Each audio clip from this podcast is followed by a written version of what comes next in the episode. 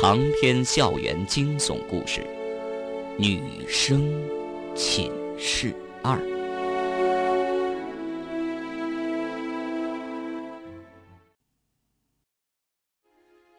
听到钟伯讲述那血狱的传说，方圆再也忍不住了。那结果呢？那个人死了没有？结果，结果，钟伯的身子竟然微微颤抖，眼中现出一丝惊慌。那么多年前的事儿，至今还心有余悸。他叹了口气说：“唉，我们回到小庙，正看到那五个人从小庙里跑出来。”一个个浑身是血，仿佛疯狗般自相残杀，刀锋过处，血肉横飞呀，残肢断脚的。就算是他们脚断了之后倒在地上流着血，依然满地乱爬着相互追杀。鲜血把地上的雨水都染红了。没过多久，五个人全都死了。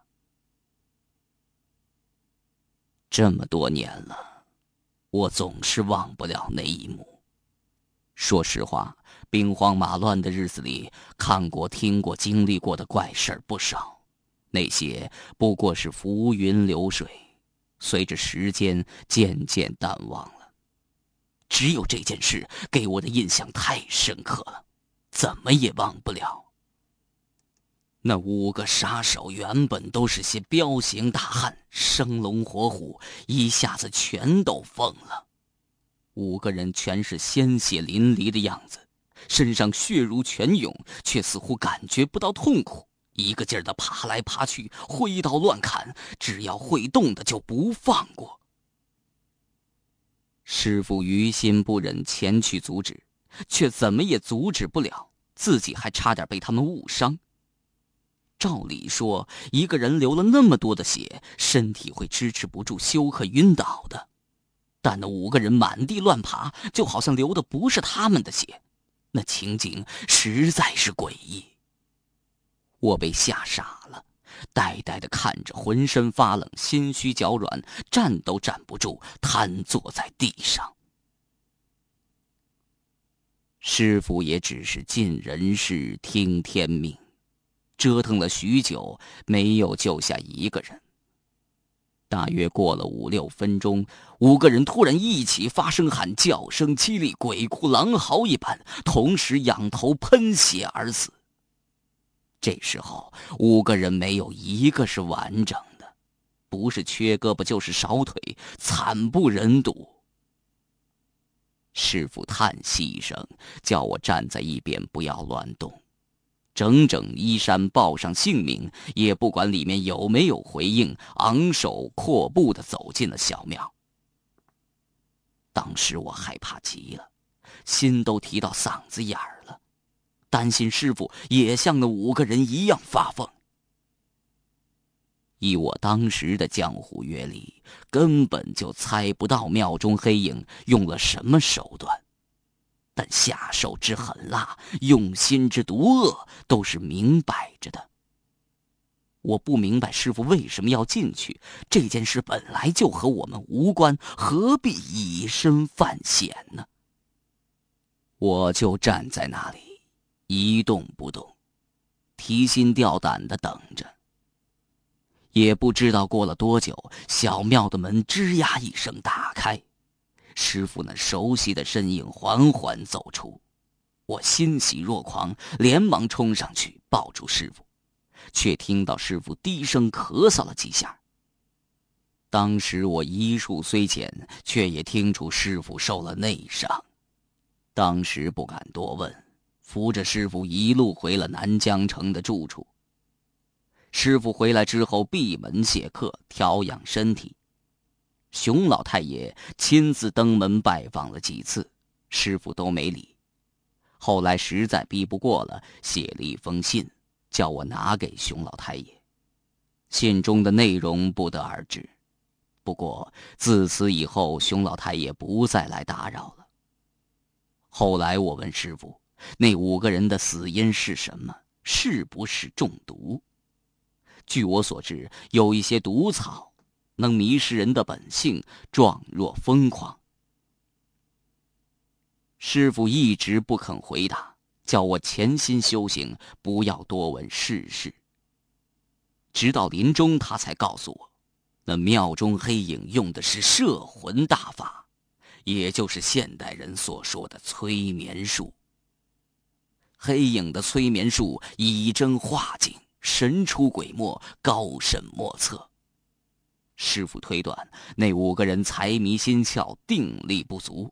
进庙之后，看到遍地金条，心神恍惚，被他趁虚而入，摄了心魂，自相残杀。熊老太爷当年也曾行走江湖，知道师傅见多识广，所以请师傅同去，以防万一。他倒并不在乎那些金条，真正的目的是想借我师傅之手铲除黑影，永远得到那块千年血玉。师傅说，那块血玉价值不菲，远远不是那些金条就能买到的，而且血玉本身还另有妙用。他只是多看了血玉几眼，就有种昏昏欲睡的感觉。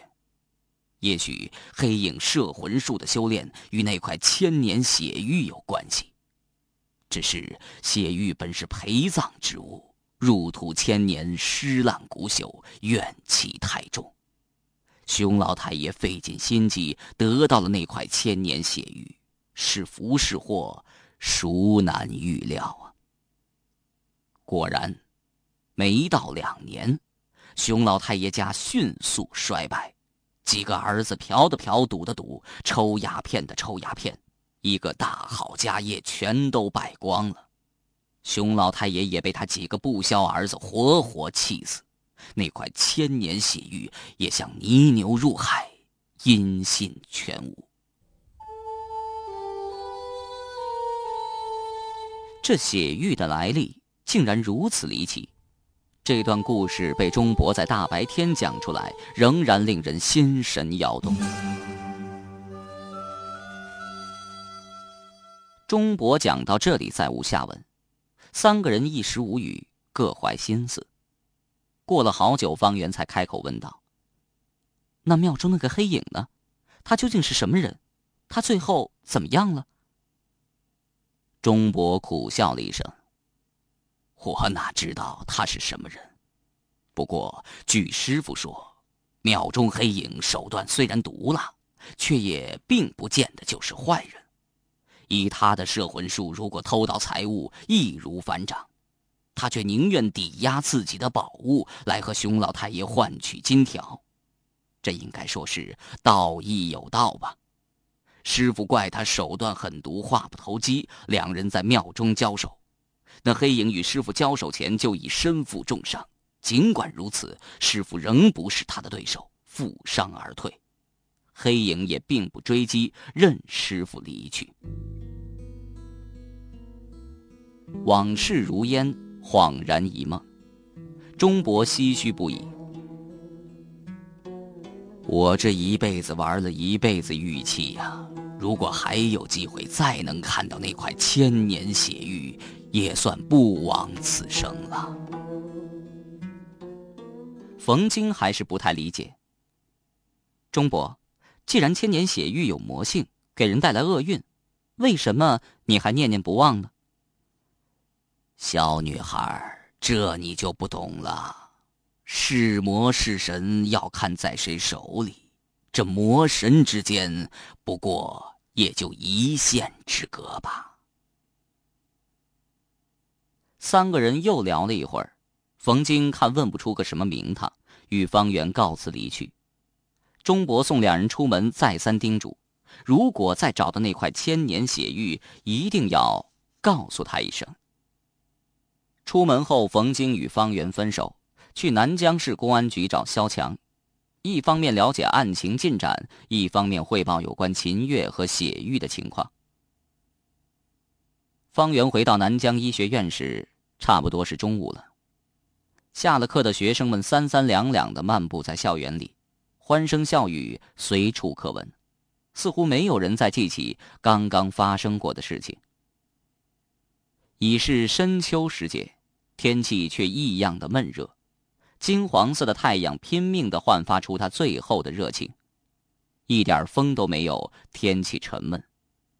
这些年到处在提环保，可地球依然越来越热，天气也变得反常了，忽冷忽热的。苏雅不在寝室里，估计是到外面吃饭去了，一时半会儿不会回来。就算回来，他也没有好脸色给方圆看。宿舍里凭空的插进一个冯京，让方圆和苏雅好不容易建起的友谊一下子就出现了裂痕。天气太热了，女生宿舍的结构也没设计好。一般住房都是南北朝向，可女生宿舍却是东西朝向。这倒好，夏天更热，冬天更冷，冬冷夏热，锻炼女生们的忍耐力。方圆没有胃口，不想吃饭，坐在房间里看了一会儿书，终于受不了那种闷热，仿佛有层油腻覆盖在皮肤上，遮住了皮肤的毛孔，透不过气来。方圆干脆坐到大厅里，打开吊扇，调到了最高档。屋顶上的吊扇呼呼的转了起来，方圆正准备把椅子挪到吊扇底下，此时寝室里的电话突然响起来了，方圆伸手去接。电话里却没有声音，只能听得到急促的喘气声。是谁呀？方圆问了一声。听筒里传来的还是只有喘气声。方圆有些奇怪，声音放大了一些。喂，你找谁呀？再不说话，我可要挂了。这时候，电话里传来一个低沉的声音：“是方圆吗。”声音很奇怪，也不知是男是女，很难分辨。打电话的人应该是故意改变了嗓音。我就是方圆，你有什么事吗？方圆仔细聆听，想要记住这个声音，可是对方没有回答，依然是喘着气，只是变得急促了一些。方圆等得有些不耐烦了，刚想要说话。可同时之间，让人惊讶的事情发生了。大厅正中的吊扇转了几下，突然间发出一声巨响，砰的一声从屋顶上掉落，砸在地板上。吊扇扇叶还在独自转动着，在水泥地板上擦出一阵尖锐之极的声响，把方圆看了一个目瞪口呆。此时，电话听筒里传来一阵忙音，就是在吊扇砸下来那一刻，对方挂掉了电话。吊扇的扇叶在水泥地的摩擦下，终于停止了转动。方圆走上前去，弯下腰仔细查看，吊扇上并没有明显的人为切割痕迹。抬头望着天花板，原本勾着吊扇的铁钩好端端的挂在那里。没有一点损坏，看来是吊扇的螺丝松掉了，在启动吊扇的震动过程中承受不了吊扇的重力，自己脱落掉了。这个吊扇也不知用了多少年了，十分陈旧，上面布满了灰尘和油烟，黑乎乎的。难道是因为使用年限太久才造成螺丝的松动？想想又不太像。用了这么久了，早不松动，晚不松动，偏偏这时候松动坠落。螺丝原本就咬得紧紧的，长时间没卸下来，铁锈斑斑的，怎么会一下子就松动开呢？难道是有人动了手脚？警方正在紧锣密鼓的搜索调查，谁想制造这么一场意外呢？针对的人是谁？是方圆还是苏雅？或者是冯晶，还有那个救命的电话，是谁打来的？怎么会那么巧合？方圆似乎想起了什么，透过窗户向远处眺望。前面是几栋女生宿舍和教师宿舍，他似乎能感觉到某个窗帘背后有双诡异的眼睛在死死的盯着他。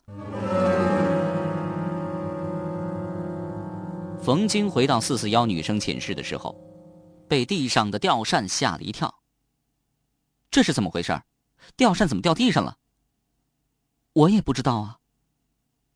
方圆把事情经过告诉了冯晶，冯晶一听头都大了。方圆，你的意思是有人故意谋害你，又有人暗中救了你？我我也是胡乱猜测，也许也许事情并没像我想象那么复杂，仅仅是一场意外呢。方圆心中忐忑不安，已经失去了往日的沉静。希望如此吧。冯京只能这么想了。最近发生的事情已经足够警方喝一壶了，他不想再节外生枝。冯京帮方圆把吊扇清理好，叫来校工搬走。反正天气已经开始渐渐冷起来了，不用也可以将就。苏雅回来之后，看了一眼空荡荡的吊扇挂钩，撇了撇嘴，什么也没问。这天夜里，方圆辗转反侧，没有睡好。他总是无端的想起电话中那个声音，阴阳怪气的低沉沙哑。他想了半天，还是想不起来，那人只说了一句话：“是方圆吗？”这说明那人的目标就是方圆。如果是存心打电话救他，那人为什么不早点告诉他？他又怎么得知吊扇被人动了手脚呢？熄灯哨响起来了，迷迷糊糊当中，方圆睡着了，但没睡多久，他就被噩梦惊醒了。梦中，方圆又梦到了何建辉，又梦到何建辉来找他了。方圆只要一想到何建辉，心里就直冒寒气。奇怪的是，他却总忘记不了何建辉那张英俊而邪气的脸，诡谲聪明，自信从容。仿佛一朵盛开的毒草，明知有毒，却有一种令人沉醉无法自拔的妖艳。是的，妖艳。用妖艳来形容一个男人的确有点怪，但何建辉给方圆的感觉的确是如此。直觉告诉方圆，何建辉来了，而且就在南疆医学院。虽然警方没有找到。方圆也没有看到，但是他一定躲在某个阴暗的角落里窥视着他。想到这儿，方圆的睡意全消。方圆起身下床，穿上拖鞋，蹑手蹑脚地走出卧室，走进水房，扭开水龙头，冷冷的水潺潺流淌着。方圆双手捧了些冷水，浸湿了自己的脸。方圆望了望镜中的自己，在幽幽的灯光中泛出一种死人才有的枯黄色，没有半点血色。这几天疲劳过度，整个身体都透支了。人终究是要死的，方圆忧伤的想。死神一直在他身边游荡，无法逃避。他身边的良师益友，一个接一个的死去了。方圆的家乡至今都还流传着各种习俗，风水算命，更是从来没有真正的销声匿迹过。方圆的父亲死的时候，有人说方圆是天煞孤星，专门克他身边的亲朋好友。可方圆从来不相信这些命，命谁能说得清呢？在生老病死的自然规律下，一个人的生命脆弱到微不足道。一个微小的变化，对人的命运可能就有极大的改变。在《蝴蝶效应》那部电影当中，主人公多次的回到过去，妄想让命运按照他设定的计划发展，却没有一次能成功的。方圆关了灯，发了一会儿呆，等眼睛适应了黑暗之后，慢慢的回到卧室，重新上床睡觉。卧室的窗户是开着的，寒冷的夜风不时没头没脑的撞进来，呼啸奔腾着。方圆紧了紧被子，手似乎触到了什么，一条好像粗绳子样子的黑影突然窜了起来，迅速的窜到了方圆的眼前，是蛇。方圆打了一个寒战，心悬了起来，屏住呼吸，大气儿都不敢喘。窗外一钩橘黄的残月有气无力地挂在半空中。被严重污染的天空，只有几点星光能透过重重云雾闪烁不定。即使这样昏暗的月光，方圆依然能分辨出眼前的确是一条蛇，而且是一条毒蛇。这条毒蛇起码有一米多长，蛇体呈暗褐色，蛇腹有一些黄白相间的横纹，半身竖起，蛇头扁平，吐着猩红的蛇信，阴冷的盯着方圆。眼镜蛇，竟然是一条剧毒的眼镜蛇。方圆心中知道，蛇的视力很低，一般是靠震动来感觉物体。他不敢妄动，甚至连声音都不敢发出来，只能尽量的保持自己的姿势，一动不动，两眼死死的盯着眼镜蛇。如果眼镜蛇窜过来攻击，他只能用手去抓住它，抛开，不让它攻击到自己的要害。咬伤之后，尽快赶到附近的南疆医学院的附属医院去治疗。可现在他只能和眼镜蛇对峙。幸好这只是条眼镜蛇，而不是眼镜王蛇，并不怎么主动攻击人。只是眼镜蛇也能长时间的和人对峙。眼镜蛇离方圆只有一米不到的距离。嘴里发出嗤嗤的声音，竖起上半身，阴毒的眼睛盯着方圆，似乎在考虑是进还是退。方圆的手心里汗水淋淋，背后凉飕飕的，豆大的汗珠一滴滴从额头上滴落，久不动弹，身体难受的要命，有些地方僵硬，有些地方麻痒，有些地方酸痛。方圆这时候才知道，原来长时间保持一个姿势不动弹会如此的难受。还要对峙多久呢？方圆几乎坚持不住了，很想动一下身体，却又不敢，怕眼镜蛇惊吓中突然袭击他。要知道，这可是条剧毒的眼镜蛇，如果咬到了，性命难保。